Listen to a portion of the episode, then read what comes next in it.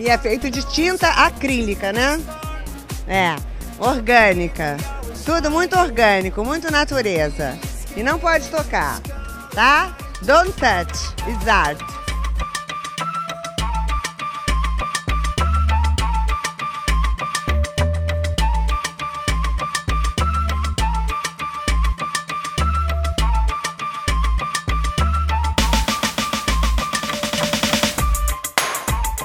E aí, gente perdida? Tá começando mais um Não Pode Tocar. Eu sou o Rodrigo Hipólito e este é o 17 episódio da nossa terceira temporada. A gente já tá chegando ao final da temporada e ao final do ano, tio.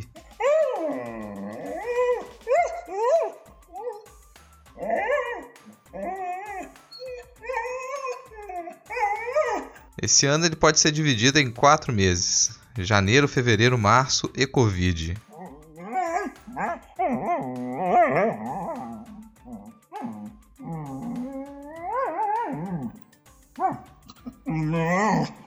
Esperanças, cachorro. Mantenhamos a esperança. Antes de ir para o episódio de hoje, a gente vai dar alguns recados. O primeiro é sobre o lançamento da Miririm 8.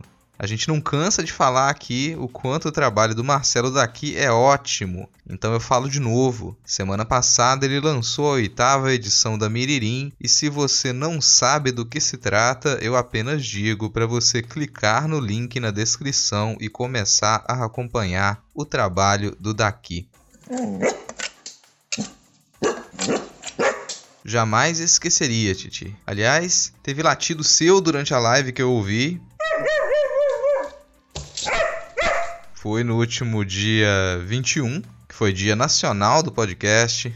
A Fabiana e a nossa queridíssima Glenis Cardoso conversaram com Marcelos Freitas do Museu de Arte do Espírito Santo em uma transmissão ao vivo no canal do YouTube da Secretaria de Estado de Cultura aqui do ES. O papo foi sobre como nós construímos as nossas referências como artistas e fez parte do ciclo de conversas Mais Perto. O link para você assistir essa conversa também está na descrição. Aí, ó. Quero ver você participar de uma live agora, Titi.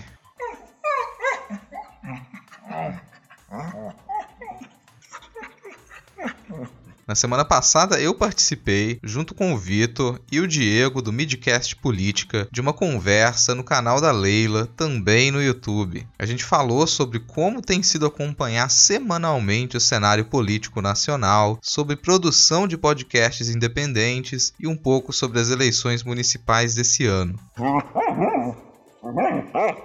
Nossa, verdade, teve mais participação. Foram duas semanas cheias de lives pra gente. No dia 10, eu participei de uma mesa com a Ana Rush e o Sr. Basso para falar sobre democratização da leitura e revistas gratuitas de literatura de ficção, como parte das comemorações dos 10 anos do portal Leitor Cabuloso. Eu vou deixar esse link também na descrição do episódio, além do acesso para o Pindorama, o podcast do qual eu participo lá no Leitor Cabuloso. A cada 15 dias a gente conversa sobre uma narrativa curta da recente ficção ficção científica brasileira. E já está chegando o final da nossa temporada lá também. Chega!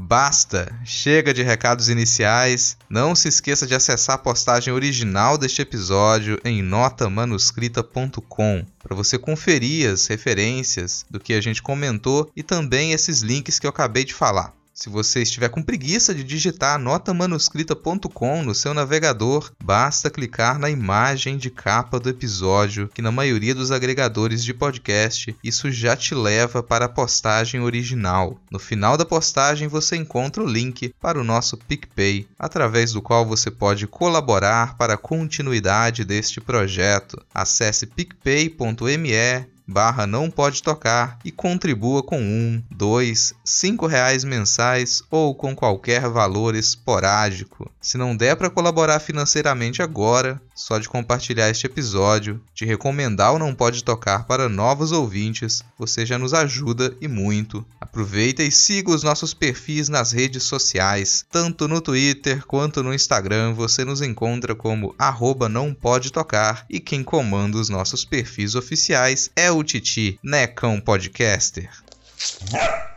Vamos lá para o episódio no qual a Fabiana e eu recebemos o Igor Bolonha e falamos sobre jongo para pensar a educação. Bora lá para o episódio.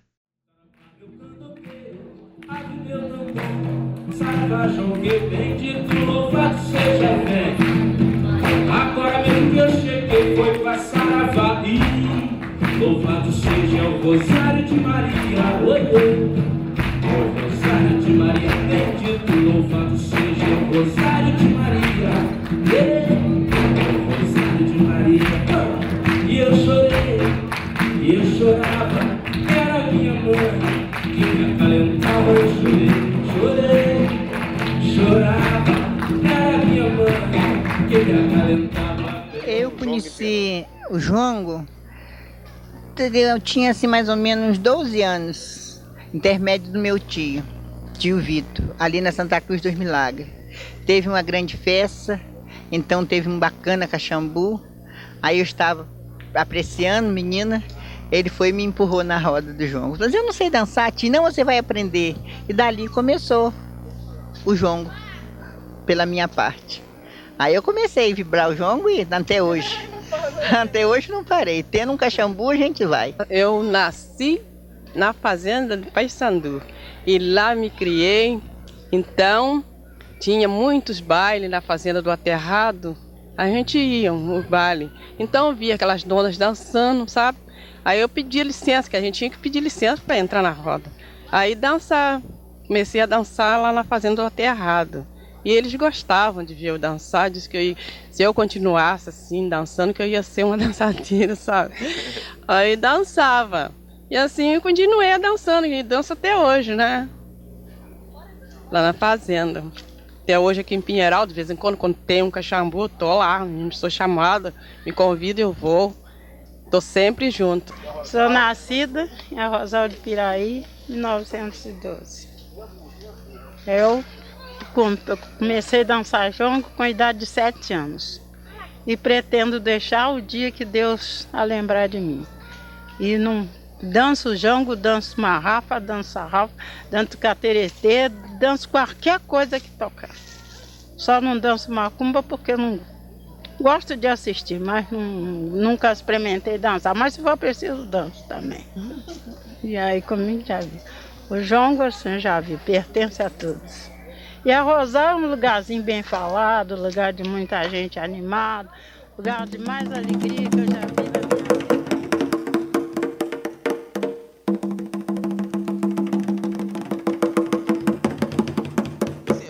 Fabiana até te, te sugeriu o contato que eu tive com você. Eu falei, não sei que pessoa que é essa, mas a fala dele nessa aula foi muito boa. A Fabiana também gostou muito. A gente falou, cara, a gente precisa fazer um episódio sobre isso. a, gente, a gente nem sabe, a Fabiana até falou, nem sei como que eu vou montar essa pauta, mas a gente precisa pegar um pouco dessa fala. A gente tá no momento de discutir muito, muitas reestruturações da área de educação. A gente tá gravando isso hoje, inclusive, no famigerado dia do professor, que a gente, a gente quase sempre chega do dia do professor a gente é, começa a falar para as pessoas, não nos deem simplesmente o parabéns e não no, nos façam de, de heróis, porque a gente sempre tem muita coisa para discutir em cima do, dos problemas da educação, mas também a gente também tem propostas, a gente também traz muito uma nesse momento uma, uma postura propositiva da gente tentar entender o que, que a gente pode construir dentro da área de educação. Eu acho que hoje o episódio ele vai muito nesse sentido. Então, para você que começou a ouvir e talvez esteja um pouco perdido no título desse episódio, talvez você não saiba exatamente o que o qual vai ser a contribuição do Jongo para a educação, eu acho que é, é, bom já você saber quem é o nosso convidado. Então vou pedir o Igor Bolonha se apresentar, dizer para gente como que um pouco do caminho de pesquisa dele também, quem é ele, por que, que ele terminou aqui num podcast para falar sobre Jongo para pensar a educação. Primeiro de tudo, boa noite. É, Estou muito feliz mesmo com esse convite, assim, eu, eu acho que essas essa, essa, a construção dessas ideias elas só fazem sentido dentro de um, de um pensamento coletivo, né? Dentro de uma dentro de diálogos que possibilitem esse espaço coletivo. Assim. Então, muito feliz mesmo por, pelos convites de vocês e contar um pouco sobre mim. Assim, eu eu moro aqui em São Paulo, nasci aqui em São Paulo e desde muito pequeno, por conta da minha mãe, eu praticamente eu passei minha infância inteira e a minha adolescência é, convivendo dentro de um espaço de terreiro, né? Minha mãe é, é, mãe de santo, então ela é minha brinco que ela é minha mãe duas vezes, né? Porque ela é minha mãe física e espiritual. Ela, ela é essa liderança para mim tanto é, em casa assim, né? Como como como uma, minha líder religiosa, né? Minha mãe é minha mãe de santo. E, e, desde muito pequeno eu tive muito contato com os tambores dentro desse universo, nesse né? universo musical dentro, dentro da Umbanda, assim, que é onde, onde, onde se dá essa minha formação enquanto pessoa. E desde muito pequeno, dialogando e estando presente com, esses, com, esses, com esse universo, né? Isso foi me possibilitando também um, é, despertar em mim outras curiosidades a partir desse, desse modo de pensar e dessas, dessas linguagens de terreiro, né? Não somente a Umbanda, mas também como os candomblés, e aí a gente pode até estender para os sambas de terreiro, né? Para essas comunidades do tambor, como o jongo, como os sambas de umbigada, os sambas de bumba aqui em São Paulo, e o congado mineiro, o congado capixaba, tem, enfim, tem diferença, tem diversas é, manifestações dessa, dessa, dessa comunidade de tambor, né, dessas comunidades de terreiro. E foi a partir desse começo aí que isso sempre me despertou essa, essa busca. E eu entrei para fazer licenciatura em arte e teatro pela Unesp. E lá dentro da Unesp a gente tem um grupo de pesquisa que chamam é, que chama Terreiro Fundo da Barra, que a gente faz um a gente faz uma pesquisa sobre a região ali onde se encontra a universidade hoje, né? Que ali antigo era um antigo Largo da Banana ali, que era um, um dos pontos centrais para para essa movimentação do samba paulista depois, que vai ser muito importante, né? Para essa criação do samba paulista e, e outras outras culturas afro-brasileiras ali, afro-paulistas ali, né? Então, isso me possibilitou a minha formação também enquanto artista, né? Então, desde os 11 anos de idade, eu que eu toco, né? Que eu toco tambores que na, no caso da Umbanda ele chama de atabaque. Então atabaque foi o meu primeiro instrumento de percussão. Assim como muitos músicos, né? Muitos músicos percussionistas, o primeiro instrumento que você tem contato é um, é um, é um atabaque, né? Com essa linguagem do, do terreiro. E depois vai desenvolvendo e vai procurando outros tambores, assim. Assim como eu, que hoje toco outros tambores também. Mas o meu primeiro, né? O, o meu ponto de partida é de dentro do terreiro. Isso forma minha, meu pensamento quanto artista e quanto músico, né? E essa busca pela licenciatura vem muito nesse desejo de também pensar uma outra forma de se olhar a educação, né? Saindo dessa, desse modelo eurocentrado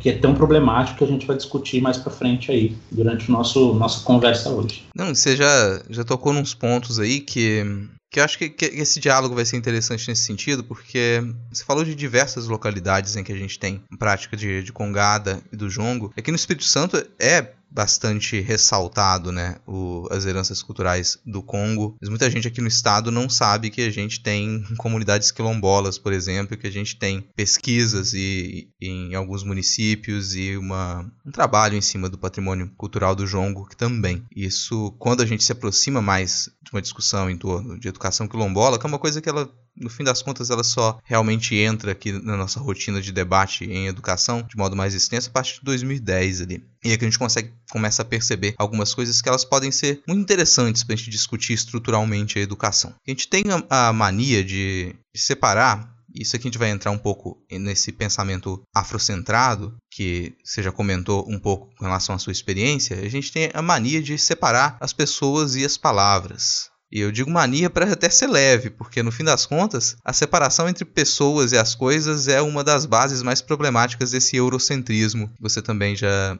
já puxou agora há pouco. E separar pessoas e coisas é algo tão entranhado no nosso modo de ser que a gente pode não perceber que esse é um dos elementos que indicam pra gente que alguém é racional. Como resultado disso, esse tipo de racionalidade tende a considerar como menos racional, como menos inteligente, qualquer postura que não caminhe no sentido dessa separação, dessa separação entre pessoas e palavras. Quando a gente parte para alguns pensamentos afrocentrados, essas discussões, essa separação, essas dicotomias, elas não funcionam. Com um pouco de atenção, um pouco de carinho, dá para entender que essas separações elas não teriam como funcionar. E eu pergunto como é possível separar o ser humano da natureza e pensá-los como independentes, como é possível separar o tempo da memória, como é possível separar a palavra do corpo. Eu falo nesse momento com vocês, vocês me escutam nesse momento, como é possível fazer essa separação? Para a realidade funcionar, as coisas elas devem ser pensadas e sentidas junto com as pessoas. Tem alguns pensadores que acho que é importante a gente lembrar aqui. O Maulana Karenga, que é um dos responsáveis por disseminar os sentidos de afrocentricidade e de panafricanismo também na década de 70, 80, início da década de 90, ele diz que para alguns pensamentos africanos, o conhecimento é algo que ele é orientado pela experiência. Acho que esse vai ser um dos pontos para a gente discutir aqui hoje. E esse conhecimento ele deve ser voltado para o bem da comunidade, para o bem dessa coletividade, desse viver com. E como comunidade, deve ser entendida também a natureza. A gente não está fazendo essa separação. E que como é algo, esse conhecimento é algo orientado pela experiência, não seria possível falar em conhecimento sem falar em tempo. Então a gente já liga conhecimento com tempo. E quando a gente fala de tempo, também é necessário mudar a perspectiva. No pensamento afrocentrado, o tempo ele não precisa se organizar voltado para o futuro. A gente não precisa dessa sanha de desenvol desenvolvimentista e progressiva como a gente pode automaticamente imaginar que seria algo positivo. Uma coisa que nos ensina o Amador Ambaterba, que foi um pensador malinês, é que a gente pode pensar é, assim porque nós aprendemos a considerar o passado ou como algo menos evoluído como algo, ah, já o, passado ele vai ser sempre menor, ou como algo idealizado, o que também é muito ruim. Para considerar o passado como parte do presente, que é algo que a gente vai ser interessante aqui, a gente precisa abraçar outra perspectiva. Uma perspectiva que ela liga, por exemplo, a palavra e o corpo. A separação da palavra e do corpo e a valorização do seu registro escrito, desgarrado das pessoas, pode ser um dos nossos maiores problemas. E quando eu estou falando isso, imaginem qual é a base da nossa educação que se pauta na, na, na alfabetização e no letramento. Esse, isso é um problema da nossa idealização de passado e de futuro. Hoje a gente vai falar de palavra, conhecimento, corpo, memória, ancestralidade e educação. Hoje a gente vai falar de jongo, mas antes eu quero saber do Igor, até por essa introdução que ele fez, o que seria uma educação afrocentrada para você? Para mim, uma, antes de tudo, uma educação afrocentrada, ela, ela tem que ser uma, uma educação localizada, no sentido de que ela assume um, ponto de vista, né? Então você tem é, algumas críticas que se fazem à educação afrocentrada que falam que ela é um modelo parecido com esse modelo eurocentrado, né? Como se uma educação afrocentrada fosse um modelo de se pensar a educação da mesma forma que é um modelo eurocentrado. Mas na verdade não é isso, né? Porque a, essa educação afrocentrada, ela ela se localiza, ela se coloca não como, como um agente de, de se pensar a educação, como, como o povo negro, por exemplo, como é, como protagonista desse processo histórico, né? E não somente um, uma cultura subjacente, né? uma cultura é, que está ali coadjuvante desse processo. Então, quando a gente fala de uma educação afrocentrada, a gente está falando desse, dessa perspectiva dessas culturas negras, e aí não tem uma, uma questão de uma relação de hierarquia institu instituída de poder, né? no sentido de que uma uma cultura ela é mais importante que a outra, né? Isso é um, isso é um modelo de pensamento eurocentrado, né? A educação afrocentrada não está pensando em outra chave, está pensando na chave de que todas essas outras culturas eles têm o mesmo peso, né? Não é uma em detrimento da outra. Quando você fala educação afrocentrada, você está assumindo um ponto de vista. Por exemplo, de se discutir é, esse protagonismo, por exemplo, do povo do povo preto dentro da estrutura histórica do, de formação do Brasil, né? É, e com isso, você acho que tem aí tem um papel importante, que é você colocar o branco também numa classe de raça e não como modelo universal para se pensar os outros modelos que, que vêm adiante, né? Para se pensar, então você não você, você coloca o branco como também uma um, no mesmo horizonte, né? No sentido de que é, o modelo europeu ele não é um modelo universal, Então a raça fica ali relegada ao negro, essas coisas culturais ficam relegadas ao povo preto. Né? Na verdade, não. Na verdade, é, quando você pensa numa educação afrocentrada, eu acho que vem, vem desse processo de você também entender o branco quanto raça, né? quanto também é, inserido dentro desse processo de raça, e não num movimento universalizado, de que não pensar num, numa questão evolucionista, que o modelo ideal é o modelo branco, europeu, olho claro, e depois você fica numa tentativa de tentar entender onde todos os restantes dos, dos povos do mundo se encontram nessa linha evolutiva, né? na verdade não é isso, né? Na verdade, quando você fala de educação afrocentrada, você está se colocando de um lugar, a partir de um, de um ponto de vista, com a ideia é, de toda, por exemplo,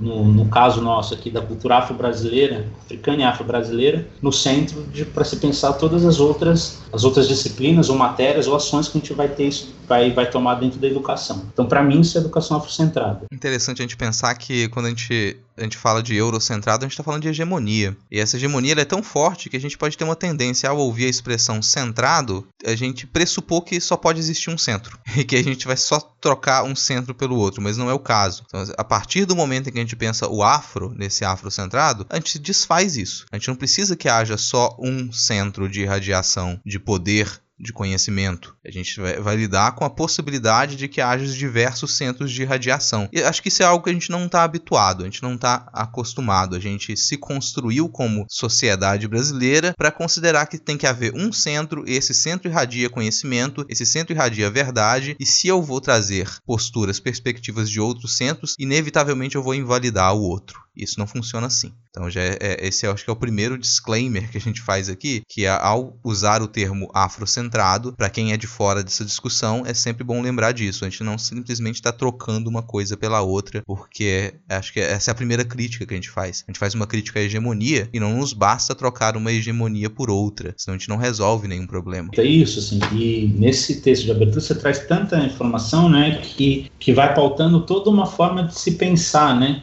não só né, no modelo afro-brasileiro, né? Mas se pensar a partir desses modelos a educação de uma forma geral, né? Não pensar esses espaços, por exemplo, somente pensar o jongo dessa forma ou, ou a umbanda, as práticas de terreiro, mas transportar esse modelo, essa forma de entendimento dessas ações, de como isso reverbera no corpo dos alunos e tudo mais, do, das pessoas, né? Quanto uma formação do ser humano, dentro de, uma, de um modelo é, como a escola, por exemplo, né? Como que a gente faz esses esses, esses, esses enganches assim de uma coisa com a outra. Como a gente vai traçando, é tecendo esses fios, né? Pegando, um, dando um ponto aqui, um ponto ali, construindo esse, essa, essa trama, né? Interessante quando a gente pensa essa questão do afrocentrado, que você traz o afro para esse centro, né, um desses centros, é, a gente está pautando aquilo que o Rodrigo tinha falado também como esse conhecimento pela experiência, né, esse saber que ele se relaciona com a experiência, mas se é pela experiência, então não vai ficar preso dentro de um espaço único, ou mesmo dentro de um centro único, né, nesse sentido, porque a experiência, ela, ela ultrapassa não só o seu corpo, o, suje o sujeito em si, mas lida com o mundo, com o cotidiano, com tudo aquilo que, que nos envolve, nos marca de alguma forma. E, e isso é bem interessante, né? Porque muitas vezes, quando a gente fala de uma mudança de perspectiva, a gente tende a pensá-la a partir dos métodos daquilo que ainda é considerado dentro de um sistema hegemônico, como vocês estavam falando. Mas se a gente quebra e coloca um centro que ele irradia para vários outros pontos, é, essa experiência ela se torna muito mais, não só plural, mas muito mais rica nesse sentido de, de você se conectar com outros elementos que talvez não seriam nem mesmo percebidos dentro de uma experiência hegemônica, né? Não só não percebidos no sentido de você ter é, a destruição e quase o extermínio de algo que é de uma minoria, mas até mesmo de algo que seria de um detalhe que você passa desapercebido e você fala, poxa, isso é interessante, né? A forma como se pensa, como se vivencia o tempo, como se vivencia o corpo, a fala, acho que todos os elementos que a gente vai trazer é, durante a gravação em relação ao jongo é, ganham um outro sentido. E não só dentro do jongo, mas dentro da, do próprio cotidiano e da vivência. Acho que quando a gente traz a afrocentricidade para dentro desse discurso, ainda mais se a gente fala dentro de sala de aula, essa mudança de perspectiva é muito forte, porque a gente está falando de uma mudança que ela é uma mudança também da experiência e não exatamente uma mudança de uma teoria de um conhecimento racional isolado, como se isso fosse possível existir, né? Sim, totalmente. E o, a busca mesmo, acho que é isso, assim, dentro dessa minha pesquisa, né?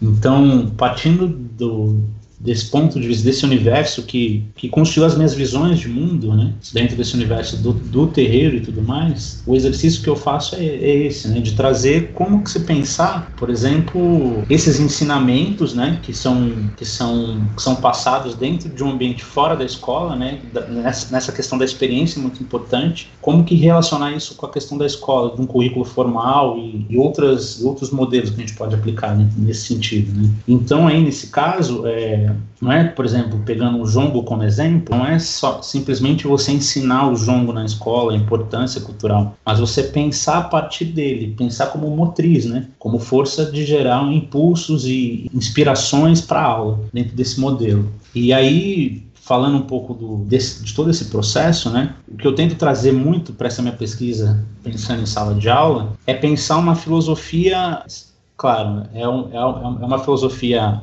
africana, mas ela, ela tem um, ela tem uma localização. Ela não é não é uma filosofia pan-africana, apesar de muitos dos termos que é que é, de, que é dentro, que fica dentro dessa filosofia ser compartilhado com outros povos na África, mas eu estou falando de um ponto bastante específico e que constrói é, muito dessa nossa cultura afro-brasileira aqui, que são os povos bantos, né? Então, quando a gente está falando, por exemplo, da, da onde eu vim, do terreiro, né, da umbanda principalmente, a gente está falando de uma carga de significados, uma carga de signos, interpretações que ela faz sentido dentro de uma experiência filosófica centro-africana. Por mais que os seus praticantes hoje, hoje em dia, você vai num terreno em São Paulo, por mais que esses, esses seus praticantes não saibam diretamente de onde vem a forma de eles agirem, a forma de pensar, o próprio corpo ele já traz em si essa gama de experiências, né? O corpo ele já diz, já já já está em composto pela, pelos seus processos históricos ali. Então, quando um filho de terreiro veste branco, cruza o chão para entrar, em sinal de respeito, pede bênção para o mais velho, tudo isso está carregado de símbolos que a gente vai encontrar é, fundamentado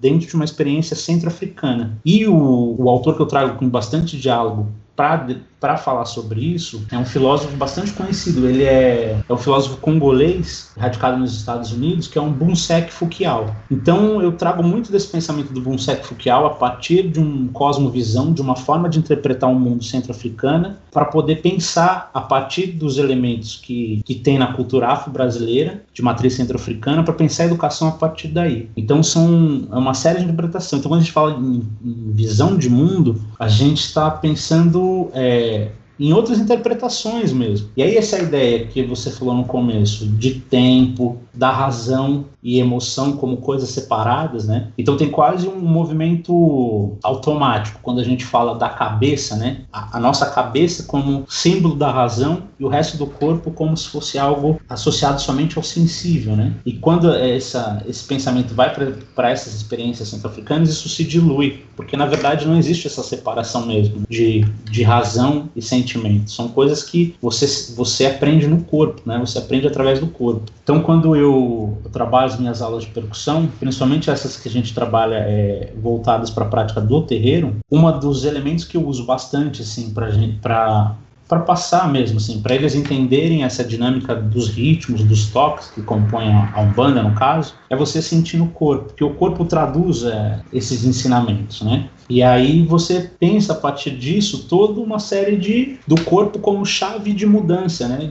O corpo inteiro como uma chave de interpretar o mundo. Então tem outro autor que eu gosto bastante, que é o Luiz Rufino, ele vai defender a tese dele de que a primeira ação colonial desse, desse modelo colonial que é o Brasil, desse projeto de Brasil, a primeira ação de violência ela se dá no corpo, no sentido da repressão, né, da escravização, da limitação dos, do, dos gestos, das manifestações, ela se dá no corpo. Então ele entende o corpo também como a única chave possível para subverter essa visão. E aí ele faz um caminho muito parecido, assim, né, um caminho que eu gosto muito, inclusive eu, eu tenho ele como, como uma referência mesmo, porque ele vai pensar pensar essas, a figura de Exu, e aí ele pega um, um, uma figura específica, né, que é o Exu, a boca que tudo come.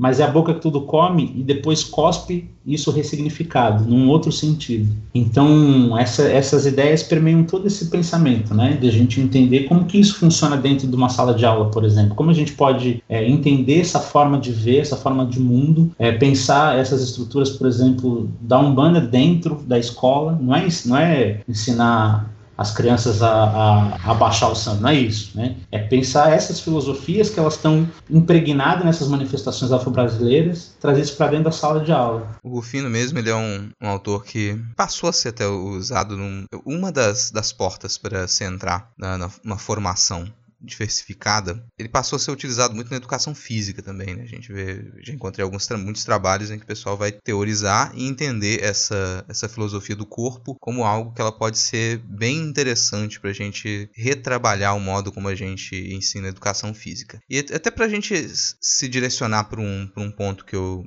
que eu acho que vai ser mais específico aqui na discussão, sobre como a gente repensar esse, esse currículo e sobre como que essas práticas elas podem ser interessantes para a gente imaginar uma outra educação também, eu vou querer saber um pouco mais sobre a situação em que especificamente se encontra o, o jongo hoje no Brasil. E vou falar isso porque a gente, isso pode parecer muito básico aqui, mas vale para quem nos escuta e pode ficar um pouco perdido. A gente tem uma, um distanciamento, um, um gap aí muito muito amplo. Se imaginar que a gente só vai ter a, a lei 10.639, lá em 2003, que ela vai instituir esse ensino de cultura e história afro-brasileira e africana nas escolas. E isso, a gente pode às vezes parecer pouco tempo, mas a gente imagina que isso vem depois de um longo histórico de insistência. E a gente só vai conseguir só em 2010, por exemplo, que o Conselho Nacional de Educação ele, ele normatize uma, uma política para escola quilombola para educação quilombola, mas isso desde 2010, pelo menos na minha percepção, continua muito desgarrado do que a gente considera um currículo normal, ou currículo normatizado, ou currículo que está na, nas escolas que não são tidas como escolas quilombolas, por exemplo. Eu acho que a gente perde muito no momento em que a gente faz essa separação, a gente aceita que a separação ela seja estanque. A gente chegou a esse ponto, isso é uma grande conquista e a gente vai parar aí. Eu acho que a gente pode pensar agora em como que a gente, como que esse que o jongo especificamente ele poderia ser utilizado para utilizado não é uma palavra muito boa, mas vou mantê-la por enquanto. Mas como que o jongo poderia ser utilizado para que a gente repense essa educação? Então minha primeira pergunta aí é, primeiro, o que que é o jongo? Acho que vale para quem está nos ouvindo trazer uma definição. O que que é o jongo? Congo. Talvez se eu falasse o Congo, se eu falasse a Congada, para quem está escutando isso aqui de Minas Gerais, aqui do Espírito Santo, tranquilamente você imagina. Agora, estranhamente, o termo jongo, o, o jongo, ele não é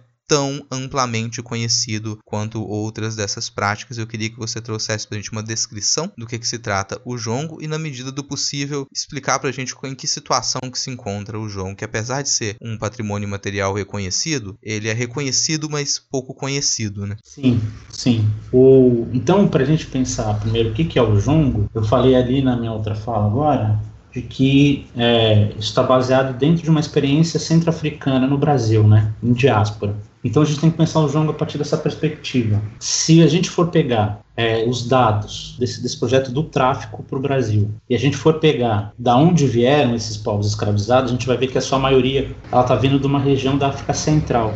É aquela faixa ali que hoje se encontra Congo, Angola, é, Moçambique do outro lado, um pouco da África do Sul ali, aquilo tudo ali é África Central. Esses povos da África Central, eles são conhecidos como os povos bantos. Esse, essa, esses povos bantos, eles dividem o mesmo tronco linguístico, uma língua que, gente, que alguns pesquisadores chamam de pro, uma língua proto-banta, que é uma língua que formou todos esses modelos, essas, essas línguas ali na África Central. E a gente, se a gente for, for pegar esses dados, a gente vai ver que a maioria dos escravizados que estão vindo para o Brasil e para o Vale do Paraíba, onde é uma região importante ali para o jongo, estão vindo dessa região, principalmente ali para as lavouras de café que tem que, que existiam ali no, no, no, Vale do Paraíba, que fica ali numa entre São Paulo, Rio de Janeiro, um pouco do, do de Minas Gerais. Cidades ali como Guaratinguetá, Vassouras, é, Resende, ali na região norte do estado de São Paulo. Então, nessa região, você encontra essa manifestação do jongo,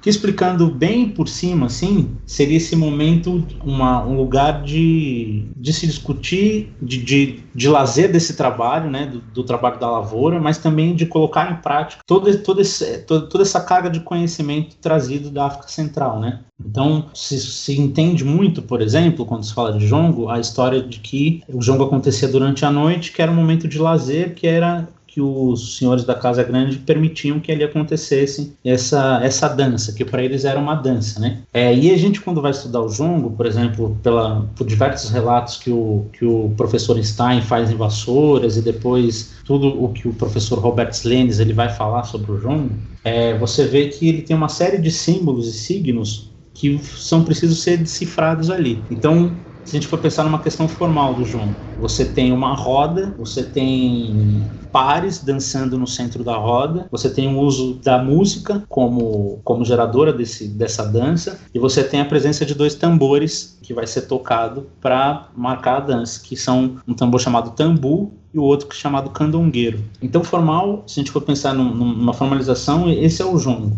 O jongo está vindo ali dessa região do Vale do Paraíba. O jongo hoje ele já se espalhou por várias regiões do Brasil, né? Inclusive em São Paulo tem bastante grupos e tem um movimento muito interessante de são jongueiros novos, assim, né? Esse pessoal mais novo que está assumindo o jongo como uma forma de, de resistência mesmo, né? Uma forma de se colocar politicamente e negociar os espaços hoje, como uma forma de identidade. Então você tem bastante grupos de jongos muito novos, assim, espalhados pelo, pelo estado de São Paulo inteiro, né? O jongo já no Rio de Janeiro ele vai ganhar um outro nome. Na verdade, ele também é conhecido como caxambu. E também essa, essa toda essa dinâmica. Inclusive é até legal também, porque o, o jongo, com o tempo, com o mestre Darcy, ele já vai introduzindo também o jongo numa ideia de, de, um, de uma música popular, assim, de uma, de, uma, de uma MPB, né? Isso com todas as aspas, né? Então tem esse movimento do jongo tanto em São Paulo quanto no Rio de Janeiro, que ele vai ganhando caminhos, assim, bastante parecidos por todo o Vale do Paraíba e ganhando o, o estado num todo hoje em dia.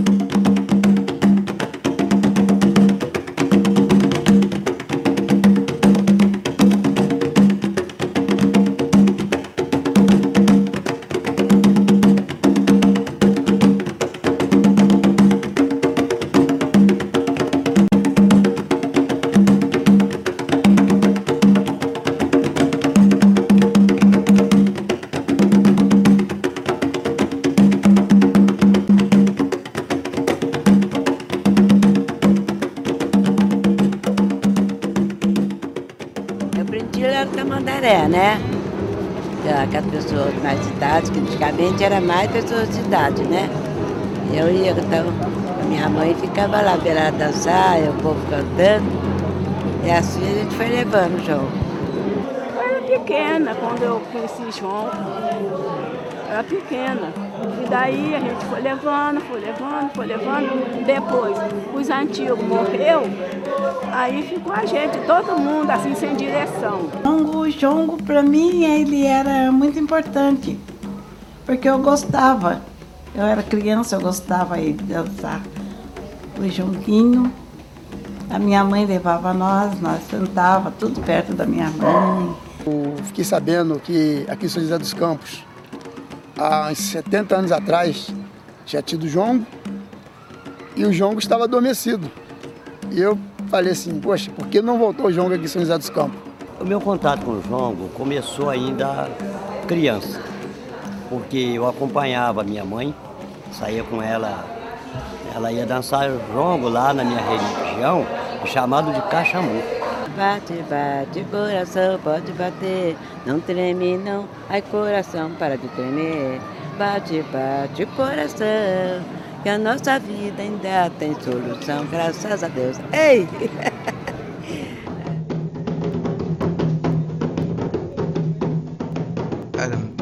assim, assim, com essa definição. Eu quero começar um, começar esse segundo bloco, a gente pensando, pensar diretamente algumas, alguns elementos que eles fazem parte do jongo e que, na medida em que você descreve, talvez quem já, educadores e educadores que nos escutam, já deve ter começado a imaginar que aquilo ali pode ter, pode espelhar práticas em sala de aula. E um primeiro, um primeiro ponto que eu gostaria que você falasse é relacionado com essa discussão que a gente teve antes, essa conversa que a gente teve antes no primeiro bloco com relação ao conhecimento e experiência e ao tipo de valorização que a gente tem dentro das práticas do jongo para uma continuidade. Isso é o termo que a gente vai utilizar para essa continuidade do conhecimento, para esse acúmulo do conhecimento, esse crescimento do conhecimento é a ancestralidade, uma valorização da ancestralidade. Eu vou te perguntar como é que funciona essa relação, que é corpórea, com os objetos dentro do jongo. Você ressaltou muito os tambores. Como que é essa, essa, os tambores, eles, como que eles são feitos, como que eles são utilizados, eles passam de geração para geração, eles são renovados a cada geração. Como que é a relação dentro da prática do jongo com esses elementos formais que eles compõem o jongo? O tambor ele é elemento central ali da roda, né? Então tudo acontece a partir do tambor. Então primeiro você pede licença para o tambor para entrar na roda, né? E aí quando esse ato de você pedir licença para o tambor, ele carrega com ele uma série de significâncias, né? De série de signos ali. Muitos deles não são ditos, né? Eles estão diluídos em camadas de interpretação. Para aqueles que tiveram entendimento, conseguem entender, né? Conseguem interpretar. E o tambor ele, ele, ele tem essa função não só no jongo, mas por exemplo dentro da umbanda ele tem função muito primordial ali, né? Porque esses, esse, o tambor é o elemento da magia ali, né? Então, se você pega no candomblé, o tambor também é um orixá, também é um inquice, também é, um, é, um, é, um, é uma divindade, também é poder de realização é axé, né? Tem mironga, tem tudo isso dentro do tambor. E esses tambores, nessas comunidades mais antigas, até hoje você tem esses tambores que têm mais de 100 anos sendo usados dentro, dentro dessas comunidades. Esses tambores, sua maioria, eles são feitos de, de um tronco de uma madeira escavada. Então você pega a árvore, vai escavando, queima ela, né? E vai cavando ela. E ela é o, são tambores de uma membrana só, ou seja, ele só tem pele de um lado. Para dar um exemplo do que eu estou falando, é diferente, por exemplo, de um surdo que você tem pele em cima e pele embaixo. E aí, quando você repercute na pele em cima, ele reverbera na pele de baixo. Esses instrumentos do jongo, que é o tambu e o candungueiro, eles vêm de um modelo de tambor que não tem essa pele embaixo, então ele tem essa parte oca. E a parte de cima é feito com couro de, de animal ali, e esse couro ele é pregado na madeira. Para você afinar esse tambor, você precisa aquecer, e aí é utilizado a fogueira de novo, a fogueira também tem outro papel dentro desse universo do jongo, né? Que não só não, não só de afinar o instrumento, mas tem uma série de outras interpretações a partir de significados a partir da ideia da fogueira e assim como de todo o, o movimento do jongo, né? A dança, os pontos cantados, que são as músicas que são cantadas durante a roda de jongo. E esse tambor ele tem uma importância muito grande, porque eles são instrumentos que eles vão passando de geração por geração. E você tem essa ideia desses objetos que eles são passados de geração por geração, você tem uma ideia ali de acúmulo, de um acúmulo não só da experiência ali, mas o acúmulo mágico, né? para usar uma palavra bastante didática, assim. Então, esses, esses, esses objetos que eles são passados é, de gerações e gerações, eles têm um poder de, de mágico muito grande, assim, né? Então, eles são bastante reverenciados. E esses tambores, é importante dizer assim, que esses objetos, isso não só dentro do jongo, né? Mas na, na, se você for pegar nas congadas, nos sambas, nos sambas de terreiro e tudo mais, esses objetos eles têm muita importância dentro do ritual, dentro da, dessa prática da dança e tudo mais, dentro do acontecimento ali. E muitos desses objetos sofrem com com roubos, capturas, roubos, então entram nessas comunidades, roubam esses tambores e vendem no mercado negro. Então se tem uma ideia hoje no Brasil de, de entender essas culturas como culturas imateriais, né? Mas também é, é interessante a gente se pensar que essa é, de também reconhecer como cultura material, uma, um modelo de preservação dessa, desses objetos, que estão, tem, uma, tem uma importância não só é, emocional, afetiva, mas tem uma importância prática dentro dessas comunidades. Então, por exemplo, da mesma forma que é mapeado todas essas imagens de barrocas de santos nas igrejas, que são catalogadas, seria muito interessante da gente pensar no movimento também desses objetos dentro dessas comunidades serem catalogados no sentido de preservação, porque também o sentido não é pegar esses objetos e colocar num museu, porque isso, esses objetos eles têm uma função ativa, uma, uma função presente de ancestralidade e para preservar, né, ter verbas para preservar esse material. Esses materiais são carregados da força de ancestralidade. E quando a gente está falando de uma força de ancestralidade, isso não é a ideia de ancestralidade não é somente uma ideia de estar tá relegado ao passado ela é tecnologia, ela é força que você acessa no presente a todo momento. E ela está presente, está permeada em toda a relação dentro, dentro das comunidades de terreiro, por exemplo, e fora dela também, né? Então a ideia de ancestralidade, por exemplo, é como você interpreta as ideias do passado. Isso, inclusive, é um dos aforismos centro-africanos, que é usados dos, das, das tecnologias do passado para interpretar e pensar novas tecnologias do presente e futuro, que é num movimento sempre, é, nesse movimento dialético, de ir e voltar a todo momento. Então, um exemplo mais, mais fácil que eu posso dar nessa ideia de ancestralidade, não só relegado a uma ideia espiritual, mas é uma ideia concreta que você acessa a todo momento, é, por exemplo, os livros livros né, que a gente tem. Então, o conhecimento deixado por essas gerações que vieram antes da gente possibilita que a gente interprete o nosso momento. Então, quando eu pego, por exemplo, um livro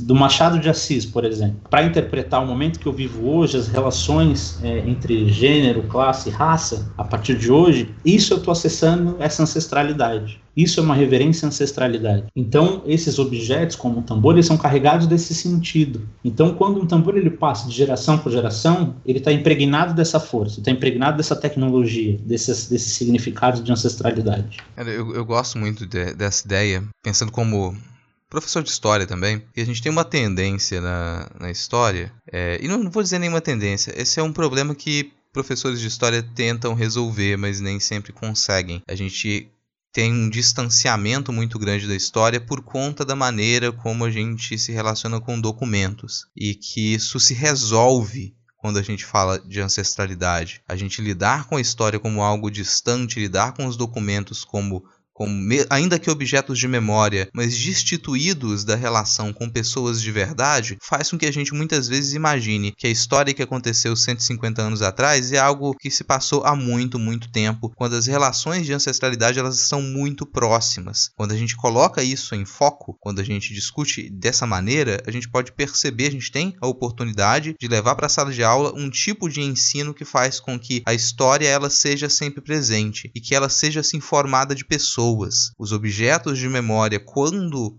compreendidos com a sua ancestralidade ou a partir da ancestralidade, eles passam a ser algo muito mais palpável. A história passa a ser mais palpável. E o fato dela ser feita por pessoas, dos fatos históricos serem construídos por pessoas, passa a ser mais palpável para a gente. Se a gente consegue levar isso para a sala de aula, as, a, o resultado, o nosso resultado com o ensino de história, ele seria muito mais efetivo e aí resolveria um dos nossos grandes problemas, que é tanto essa idealização do passado, quanto o distanciamento de coisas que elas ainda estão presentes na nossa sociedade, mas a gente tem muito muitas vezes uma dificuldade muito grande de compreender como que elas se relacionam de uma geração para outra. O exemplo mais evidente que a gente tem é como que é difícil para as pessoas compreenderem o sentido de dívida histórica, por exemplo, porque a nossa, o nosso distanciamento da história é tamanho que a gente tende a imaginar que algo que aconteceu há 150 anos atrás tem como se existisse uma ruptura entre aquilo que aconteceu 150 anos atrás e a realidade atual. E desfazer essa relação, não conseguir criar essa relação, faz com que a gente tenha uma a gente tenha interpretações problemáticas dos problemas que constituem a nossa sociedade. Para mim, no sentido de ancestralidade, isso se resolve. É isso, e essa ideia de, de ancestralidade ela é muito importante mesmo. Ela é, ela é, uma, ela é uma ideia central para se pensar, por exemplo, é tudo, né? E a história é isso, né? Quando a gente está entendendo a história. E tem um movimento muito perigoso, eu acho, que há um esforço de se de colocar para a história hoje como um fenômeno de pano de fundo, quando que as coisas acontecem independentes das, das ações, né? Das nossas ações. Sendo que a história, na verdade, ela é o que nos constitui hoje, né? Nós somos o que somos hoje por toda essa carga histórica, né? A história nos construiu o modelo que a gente vive hoje, tanto o modelo de sociedade como o modelo econômico. É, e entender essas, essas dinâmicas é essencial para você se entender quanto um ser atuante, né? Um ser atuante dentro da sua comunidade. A ideia de comunidade para os povos bancos, para os povos centro-africanos, ela é bastante importante. A gente encontra reverberações de disso aqui no, no nosso no movimento aqui afro-brasileiro, no movimento da diáspora, né? Então, quando você vai pensar, por exemplo, os terreiros, é, e aí o terreiro, num sentido expandido da ideia somente da religião, no sentido, por exemplo, de onde é praticado essas manifestações, essas festas, essas danças, ele está sempre permeado pela ideia de comunidade. Então você se reconhece quanto indivíduo a partir do momento que você tem uma ação efetiva na comunidade. E, e essa sua ação efetiva na comunidade é o que possibilita você se tornar ancestralidade depois. Então, essa ação efetiva é o legado que você deixa para aqueles que vão vir depois de você. E quando a gente começa a pensar na, a partir desse prisma, desse entendimento de mundo, dessa cosmovisão, isso vai dando pistas para gente de caminhos que a gente vai seguindo, por exemplo, dentro da sala de aula. Quando a gente pensa nessa ideia, então quando dentro do jongo você faz a referência, uma reverência, desculpa, aos mais velhos, o jongo nunca começa sem a reverência aos mais velhos, aqueles que vieram antes, seja eles no plano físico ou no plano não físico, né? Essa reverência ela não inicia-se antes disso. Então, quando uma pessoa, você vai ouvir uma fala de uma pessoa e ela diz assim: Antes de tudo, eu queria agradecer os meus mais velhos, os seus mais velhos, os mais velhos de nós. Essa reverência, não só a ideia é, desses que já, já morreram ou então estão mais velhos, mas essa ideia de, de reverenciar todos os feitos, todas essas ações concretas e verticais na comunidade. E quando esses conhecimentos eles se dão pensando na ideia de comunidade, elas é que ganham a, a materialidade do que a gente está discutindo aqui hoje, né? Então, por exemplo, a importância de se pensar a escola quanto comunidade, né? Principalmente a, as escolas públicas, né? Que elas estão em um lugar muito de um limbo, assim, dentro desse projeto de educação do Brasil, né? É, as escolas particulares têm muitas coisas legais, mas o que está pautando muito ali é a ideia do comércio da educação, né? Existe um modelo econômico da educação ali, que as escolas públicas, por não ter esse modelo, por exemplo, o, o foco ali não, não, não, seja o dinheiro, né? Você comprar educação, ele é um bem público ali, né? Nessas escolas públicas, elas estão muito relegadas a segundo plano. E fica muito no esforço dos, dos professores, dos docentes, tentarem em todo momento dar conta desse espaço, né? De lidar com as dinâmicas que esse espaço do, da mediação dos conflitos, é, dentro de sala de aula, fora de sala de aula, trabalhar com estruturas totalmente precárias. E como que pensa essa ideia da comunidade, né? Não só a escola como uma comunidade isolada, mas também a integração de todo o entorno da escola, né? Para toda a comunidade em torno, pensar a escola conjuntamente. E a gente vive num, num momento hoje que esse, essas ações de pensamento coletivo, elas são urgentes no, no meu ponto de vista, né? Uma porque tem um, um tenta, uma tentativa muito forte de apagar essa, essas ideias hoje, né? Essa ideia, então você tem uma ideia muito forte da individualização do ser, né? Individualização da, da pessoa. Então, como pensar essas relações dentro de sala de aula a partir de, dessa, dessa visão, dessa outra visão, desse outro entendimento de mundo, né? Que não seja esse modelo que é o modelo hegemônico hoje. Pensando aqui que a gente não faz educação sozinho, não existe educação solitária, isso é possível. E de tudo que você está falando, é, a, gente, a gente cria imagens, a gente imagina isso e esse cenário da prática do jongo, ele se apresenta como algo que só pode ser feito com, só pode ser feito em conjunto, só pode ser feito em comunidade. Não tem jongo, o jongo sozinho você precisa da comunidade. Eu acho muito bonito quando a gente retorna a essa história dos pontos no jongo, por exemplo, que você tem esse. Usa o termo cantado, não sei se é o termo correto, mas você tem esses pontos cantados, narrados, declamados, e que eles se apresentam como um jogo poético e tem uma, um, todo um histórico de insistência e de resistência, de permanência nesse, nesses pontos. Se a gente imaginar que essa linguagem comunitária, essa prática comunitária, ela foi utilizada do, durante o século XIX para poder, desde manter essa relação com esse esse passado e esse passado se tornar presente até você atuar no presente com a, o,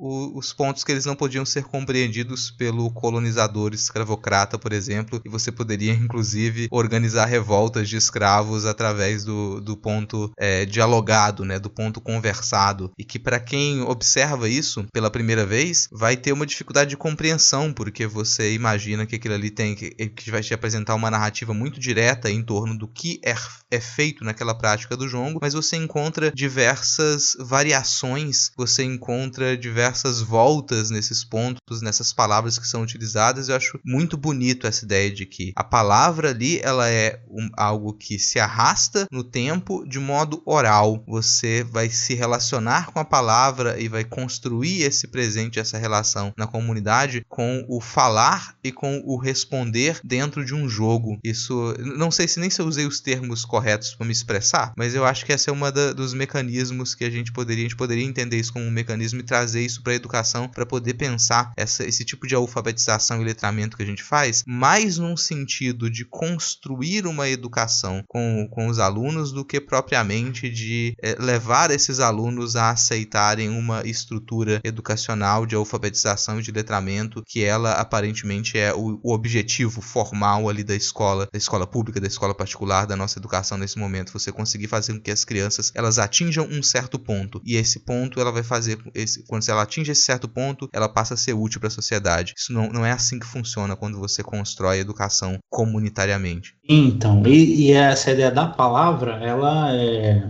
ela é muito importante, né? É isso que você estava falando, de primeiro que é, esse conceito de que, que existiu há muito tempo, né? Da ideia de escrita, ele ser um conceito inicial para se pensar é, se um povo tem história ou não tem história, né? E quando a gente vai ver nessas experiências é, africanas, centro-africanas, a gente vai ver que elas ultrapassam a ideia da escrita formal. Tem um corpo, tem a palavra ali, né? A palavra ela é carregada de poder. A palavra também é ação. Então, quando no jongo eu uso a palavra, eu estou usando ação concreta ali. Então, por exemplo, as músicas, as melodias, as cantigas usadas no jongo são chamados de pontos cantados no sentido de que há um, um nó atado ali que o desafio é você desatar o nó. Então existe ali por trás dessa ideia de ponto uma ideia de um mistério, de um, de um, de um, de um, de um significado escondido ali por trás. E que ele não, não, não tem somente um sentido, mas ele ganha outros sentidos dependendo da sua, do seu repertório para entender aquele, aquele canto, né? Então, por exemplo, quando você é, escuta de uma roda de jongo é, algum ponto cantado, ali está fazendo uma série de comunicações com a, a, a comunidade que está presente, com as pessoas que vieram de fora para assistir, e ali está rolando um, uma, uma série de diálogos e desafios através da palavra que é muito, é muito rico. Isso permeia toda uma ideia de conhecimento, né?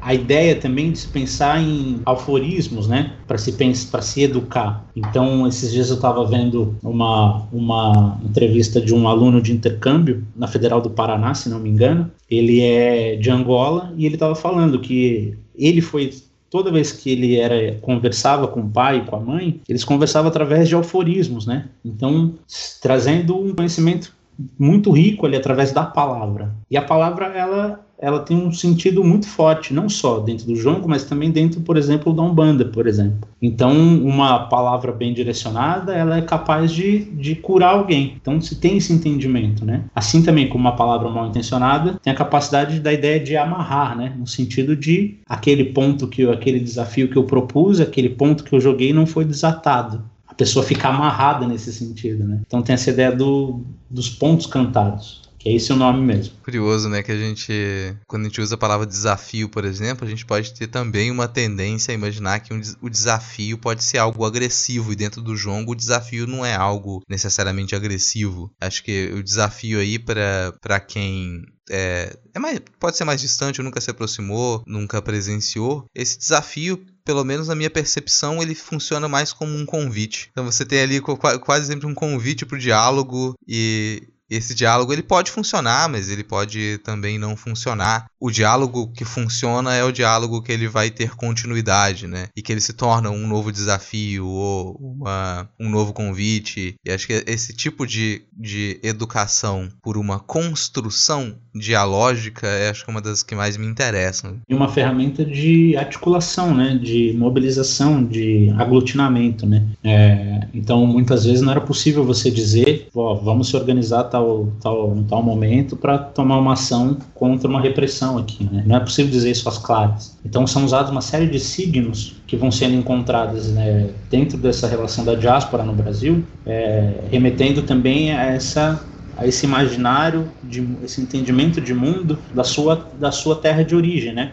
No caso a África, né? Mas a África é importante também entender a uso bastante a palavra África Central, uma porque também é o, é, é o modelo que permeia a maioria dessas culturas que a gente chama de cultura popular hoje no Brasil, elas estão vindo dessa matriz África Central, mas também do, no esforço da gente entender a África como um, não um modelo chapado, né, um modelo único, como se a África existisse um modelo só, é, um povo só. Né? Então, quando a gente está falando, por exemplo, de bantos, a gente está falando de uma série de grupos com organização social diferentes é, com entendimentos de, de, de mundos que, que, se aproximam, mas com culturas completamente diferentes uma das outras, né? Então tem um aqui na Unesp, é, um tempo atrás tinha um aluno de intercâmbio que ele era congolês e ele estava fazendo intercâmbio dele aqui na Unesp. E aí eu estava conversando com ele, aí eu perguntei para ele assim, é, quantas línguas ele falava, né? Quantas línguas ele precisava falar ali para poder é, viver ali, para poder fazer seus afazeres cotidianos.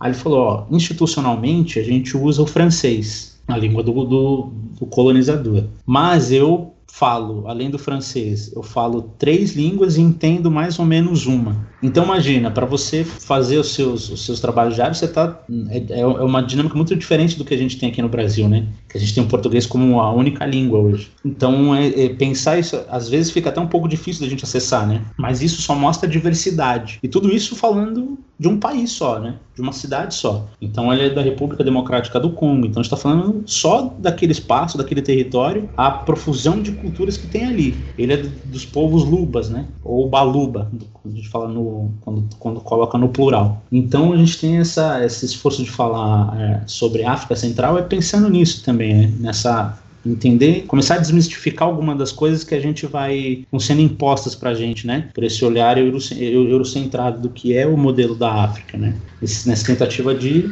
afastar mesmo como o branco como modelo é, universal e o restante como os outros, né?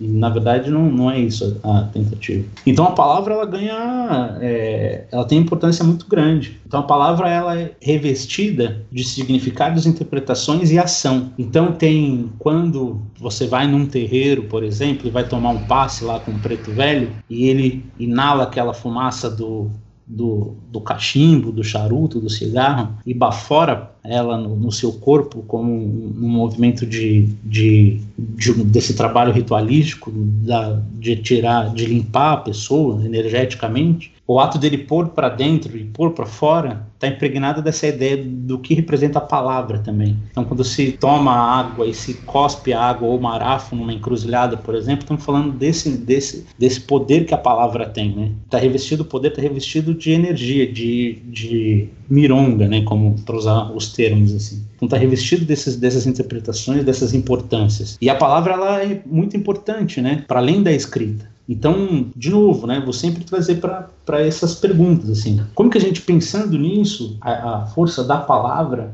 a gente constrói um, uma, um, um, ambiente interessante dentro de sala de aula, né? Como a gente usa isso a nosso favor. É, não, e você falando sobre isso, eu fico pensando, né, como que, que essa, o próximo entendimento da ideia de palavra, se a gente parte da, da afrocentricidade, é, ela ela envolve muito mais uma ideia de construção de imagens, construção de, de relações do corpo, do espaço, do estar, do estar junto, da ideia mesmo de, de comunidade, né, de um poder muito forte da, da ideia política também, é, e que muitas vezes quando a gente pensa a palavra num sentido a partir de uma, de uma perspectiva eurocêntrica né, hegemônica, a palavra ela se reduz muito à ideia de escrita, mesmo mesmo quando a gente pensa uma palavra falada, né, a ideia de, de oralidade, quando a gente tem a disciplina de história que começa até a história oral, o estudo da história oral que começa ali na década de 50, vai ser muito marcado dentro da, do campo histórico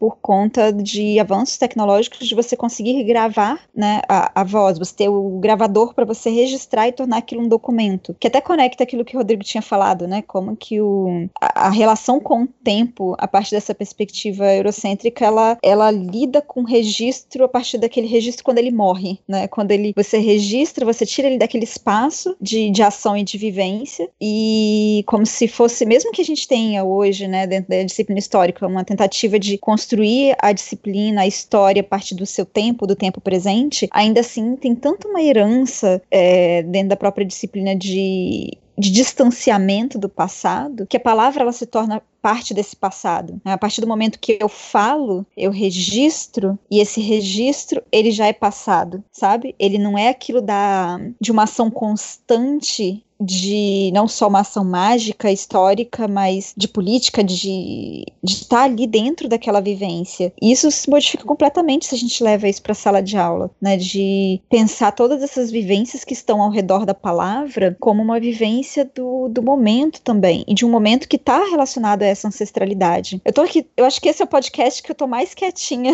do Não Pode Tocar, porque eu tô ouvindo vocês falando e pensando dessas relações mesmo que a gente tem com, com o dia a dia, sabe? De tomar a bênção, mesmo pensando que eu sou uma mulher branca e que não tenho essa vivência, né, é, com uma cultura que, que, lida com o jongo, mas o quanto que pensar a importância dos mais velhos dentro de uma comunidade é importante, sabe? E os mais velhos não só, como você disse, né, Igor, aquele que está vivo, mas tudo aquilo que, que gira em torno dessa ancestralidade. E que tudo isso está dentro também do cotidiano. E que isso vai se modificar em relação também à própria história do jongo, né? Pelo pouco, né, que enfim que eu sei de jongo, pensando de como que ele se modificou, pensando é, antes você tinha um jongo que ele era praticado por pessoas mais velhas e eram proibidos. Não sei se isso acontece em todos os locais, né? A princípio até a década de 80, pelo menos, de ser proibido para crianças, para pessoas muito novas e que a vivência do jongo ela acontecia, mas era uma vivência pelo cotidiano. Você como criança assiste, né, você tá ali junto, mas você não não tá como praticante. Mas você escuta as conversas, você faz parte dessa vivência. Mas a, a, o próprio cotidiano ele se modificou. Então as relações familiares se modificam, as relações de comunidade se modificam e aquilo que talvez se pensaria que o jongo talvez ele não deixaria de existir, né, mas ele fosse ali aos poucos se dissolvendo, ele justamente faz o contrário, né, como uma força cultural muito forte é, de, de identidade, de formação de uma identidade cultural, né, de ele existe como uma produção cultural, mas ao mesmo tempo ele vai ganhando outras facetas de, de discurso de vivência, justamente porque ele faz parte da vivência. Então esses mais jovens que hoje agora, né, tem, acho que pelo menos desde os inícios dos anos 2000 a gente tem as oficinas de jongo que já envolvem crianças, que envolve essa parte parte da educação e, e, tudo mais, como que isso modifica também o, a própria a própria ritualística, a própria vivência do jongo, porque o cotidiano ele se modifica. E isso é muito interessante pensando como que o modo que a gente pensa o passado é totalmente diferente, muitas vezes, né? A gente nesse sentido bem é, isolado de uma disciplina histórica, de nascimento ainda europeu, sabe, dentro da academia, e como que é importante a gente ultrapassar essas, essas fronteiras, sabe, que nos amarram muitas vezes. Eu acho que a, a educação, ela tem esse poder muito forte, né? Enquanto você estava falando, eu lembrei do livro da Bell Hooks, né, do Ensinando a Transgredir, o quanto que é, essas vivências dentro da educação fortalecem um, o modo como um educador, ele vai não só lidar com a sala de aula, lidar com a educação, mas construir o próprio dia a dia dele. De, pera, igual a, a ideia de gravar esse episódio veio de um encontro em, em uma aula, né? Em uma sala de aula do, de um ensino superior, pensando numa disciplina de teatro. E, e como que tudo isso vai se, se articulando num, num sentido de interesse. Né? A gente se interessa pelo presente o que, que é urgente para esse presente, né? o que está dentro dessa, desse nosso cotidiano e dessa vivência. E o jongo vai estar dentro, a afrocentricidade vai estar dentro desse mesmo centro.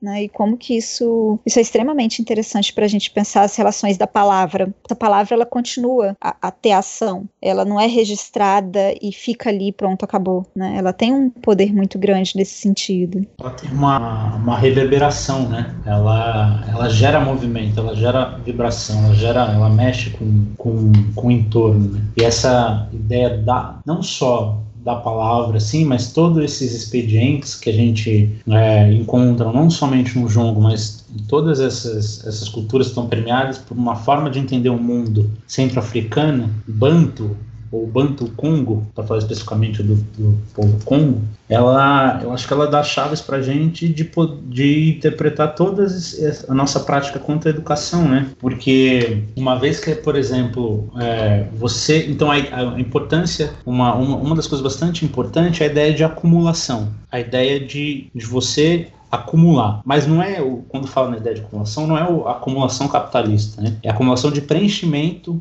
de conhecimento. Então, se se entende, esses povos bantos se entendem enquanto que todo o mundo ele é permeado por conhecimento e o conhecimento ele está fora do corpo no sentido de que você vai sempre a, acumular esses conhecimentos através da experiência através das vivências, da, da experiência. E aí a gente pode pegar como exemplo a importância também desses rituais de iniciação, por exemplo, que eles são, são carregados da experiência, o aprendizado é carregado da experiência, né? Então essa, essas, essa ideia da, da, da, cabeça quanto razão e do corpo quanto sentimento, na verdade isso, essa divisão ela não existe, né? Ela tá, o corpo também é, a cabeça também é corpo, também ela é parte integrada. Ah, você interpreta muito do, do, mundo através do sensível junto, a, juntamente com a razão, né? Elas não estão desassociadas uma da outra. Elas são parte conjuntas, parte que compõem um corpo inteiro, como, como, como movimento, como, como um ser pensante, um ser atuante, né? Então, quando a gente está pensando isso dentro da, dentro da escola escola também é no sentido de ultrapassar as paredes da própria escola, né? Então, é, e principalmente da academia, né? Que é um lugar ainda muito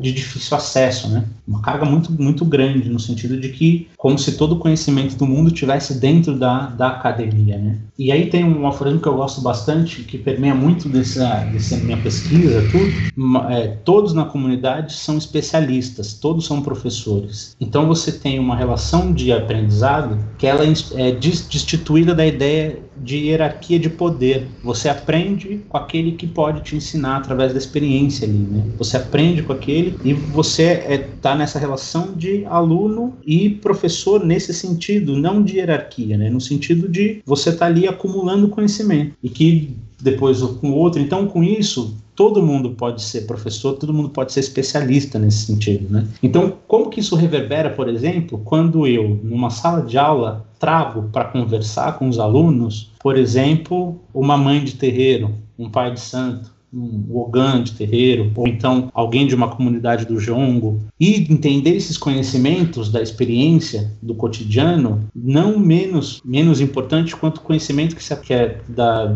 que se aprende na escola, né? no sentido dessa, desses conhecimentos, vamos dizer, formais, assim, e que a, a, o aprendizado ele se dá para além da escola também. É isso que, que a Fibra estava falando, do, isso se dá no cotidiano, né? no dia a dia. Então, ultrapassa as paredes da escola. Né? E até para continuar essa discussão e para quem se interessou mais e quer se aprofundar, eu queria perguntar se você tem algumas indicações sobre essa, esses debates que a gente teve aqui hoje, tanto para quem quiser começar a conhecer mais, mas também para quem quiser já se aprofundar, que gostou da conversa, quem quiser se aprofundar. Se tiver algumas indicações para dar para gente. Ah, legal, muito bom. Então, a gente, eu tenho vários materiais que a gente pode compartilhar aí, disponibilizar da forma que vocês acharem melhor. Mas pensando no que a gente estava falando, tem o trabalho do, do, que eu comentei lá no início, do Rufino, é bastante legal nesse sentido de pensar a educação por, por essas outras formas de, de, de ver o mundo, né? Então ele está usando, por exemplo,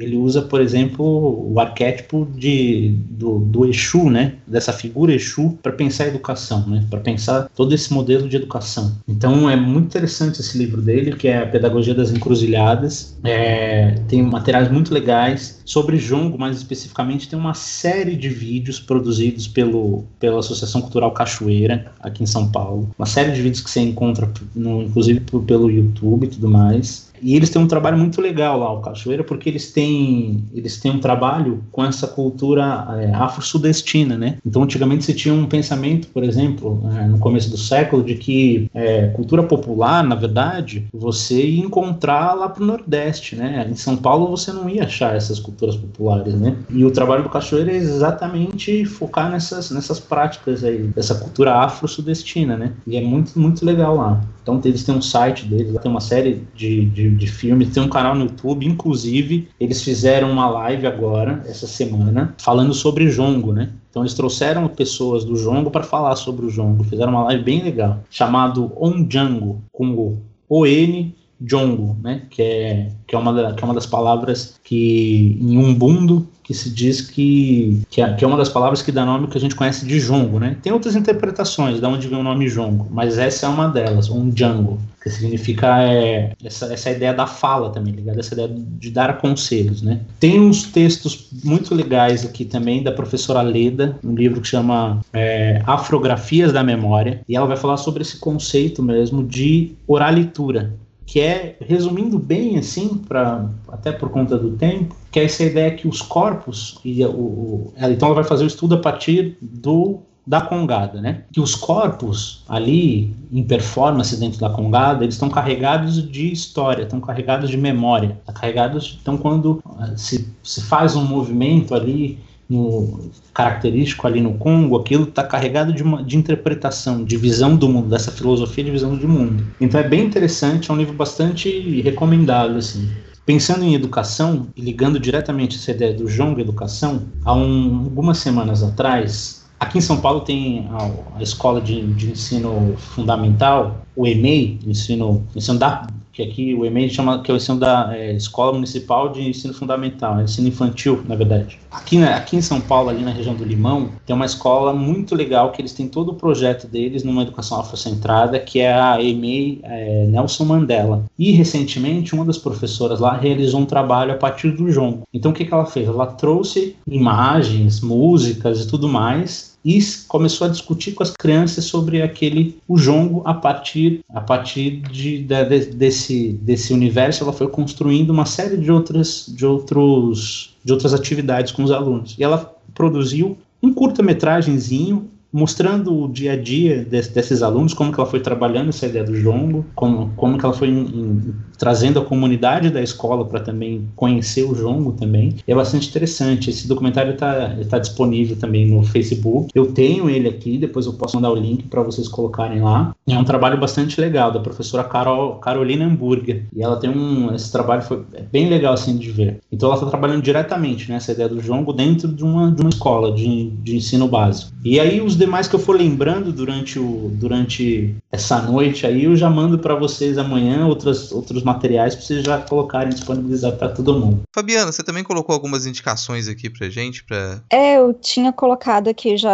anotei, né, no, dos comentários da, do livro da Bell Hooks, né, o Ensinando a Transgredir, mas eu coloquei também um livro, que é um livro multimídia, que se chama O Jongo do Tamandaré, que é é, foi feito pela, também pela Associação Cultural Cachoeira. E eu não não tive contato direto com esse livro assim, infelizmente eu não tenho, mas é um dos livros que eu tenho uma grande curiosidade de, de possuir, porque ele foi recomendado por uma aluna no semestre passado, se eu não me engano, que a gente, eu estava numa disciplina, né, que eu dei de é, fundamentos e práticas no ensino de história, e conversando sobre Congo e Jongo, e aí ela falou desse livro, e ele tem um caráter que, que é para sala de aula, né, educativo, mas que ao mesmo tempo ele traz o livro ali com alguns conteúdos, mas ele tem um CD e um DVD também. Ele é escrito pelos jongueiros, né, da cidade de Guaratinguetá, e que parece ser muito, muito interessante. Então, quem tiver acesso, né, eu acho que pode ser bem interessante. Eu estou atrás dele e ainda não consegui comprar ou encontrá-lo. Quem tiver, me envie.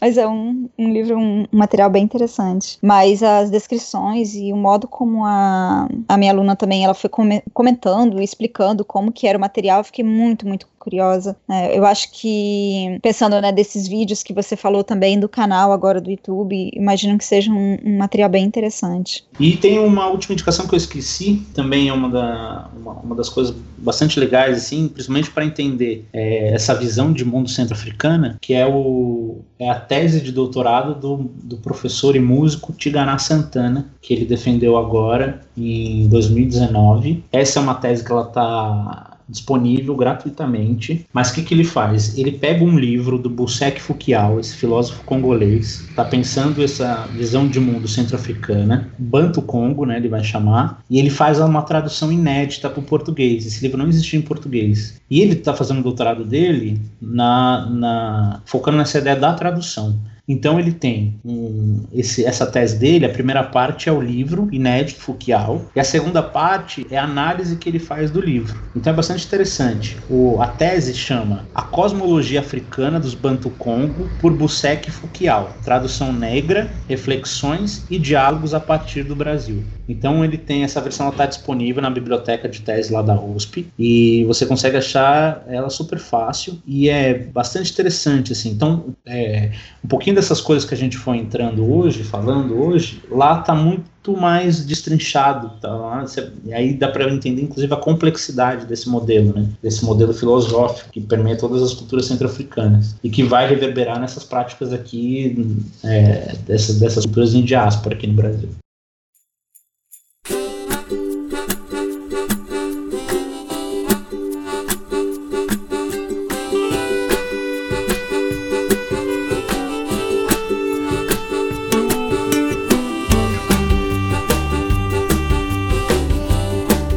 Tá aí, encerrando mais um Não Pode Tocar. Gostou? Não gostou, fala com a gente. Você pode entrar em contato com a gente através do e-mail não pode também através do Twitter e do Instagram em arroba não pode tocar. Quem comanda os nossos perfis oficiais é o Tio e o nosso cão podcaster. Vai lá ganhar uns lambejos do Titi. Aproveita e acesse notamanuscrita.com, que é onde você encontra a postagem desse episódio com a descrição completa. Tudo que foi comentado e indicado aqui está linkado no, no final dessa postagem. Você encontra lá também os links para as nossas redes sociais para você poder falar com a gente. No finalzinho da postagem tem o link para o nosso PicPay, através do qual você pode contribuir para a continuidade desse projeto independente, contribuindo com um dois, cinco reais mensais ou qualquer valor esporádico. Eu falei em redes sociais, que tá tudo linkado aqui, mas eu vou pedir pro Igor falar pra gente também se as pessoas quiserem te encontrar para conversar, esclarecer dúvidas, pedir novas indicações, porque a gente já percebeu que você tem muito conteúdo para indicar, tanto para introdução quanto para aprofundamento. Onde que as pessoas te encontram? Estou num, num processo de, de afastamento das redes sociais, mas pode me encontrar pelo meu e-mail, inclusive é, eu estou sempre ativo lá por e-mail e tudo mais. E se tiver interesse a gente bater um papo, pode lá mandar um e-mail para mim, ou a gente troca telefone, não tem problema nenhum. É, o meu e-mail é igor.bologna, com GNA no final, arroba unesp.br. Então, por lá você pode me encontrar. E você pode até me encontrar pelas redes sociais, mas dificilmente eu vou estar usando elas nesse momento. Tá certíssimo, assim, cara. tá certíssimo. Eu, eu sou muito. Eu, eu sou a favor do uso do e-mail. A gente tem que começar a usar o e-mail da maneira adequada. E tanto eu, hoje em dia eu mais assino newsletter do que realmente sigo em, em redes sociais, assim, que a gente recebe muito material bacana em newsletter e prefiro muitas vezes a comunicação por e-mail também. Mas antes que a gente comece mais um uma, um episódio aqui para falar de redes sociais e, e uso do e-mail. A gente vai encerrar o programa agora. O papo foi muito bacana. Agradeço muito a sua participação aqui, Igor, a disponibilidade para conversar com a gente. A gente já queria gravar sobre esse assunto já há algum tempo. Eu estou muito feliz com o resultado desse episódio. Muito obrigado mesmo. Eu que agradeço o convite de vocês e só falando das redes sociais, né? O, tanto de coisa que eu consegui ler, que eu consegui revisitar depois, que, eu, que, que da nossa afastada das redes sociais é impressionante, assim. Sinto a mínima saudade. Mas é isso. É, muito obrigado pelo convite. Queria agradecer de novo você, a Fabiana, pelo convite. Para mim foi muito importante estar aqui, manter essa conversa com vocês. Vocês que estão nessa nesse projeto há tanto tempo, né? Como não só como artistas, mas como educadores, né? Na da arte educação. Eu estou nesse processo aí de, de fim do, da, da minha graduação, pensando todas essas, essas coisas, essas complexidades todas. E essa troca é bastante importante. Como eu falei lá no começo, né? Essas ideias elas têm sentido a, a sentido a partir de que são discutidas em comunidade, né? São, são discutidas em redes, em uma série de fios que a gente vai tramando todos juntos aqui. Então foi muito, foi muito importante para mim participar aqui hoje. Muito obrigado de verdade. Cara, valeu e que o papo continue, que as pessoas que nos escutaram elas entrem em contato também para continuar essa conversa. Por hoje é isso. Se nada der muito, muito, mas muito errado, semana que vem a gente tá de volta. Bora todo mundo dar um tchau pros ouvintes. Tchau, tchau. Valeu. Obrigado, Falou, Valeu. gente. Valeu, gente. Tchau.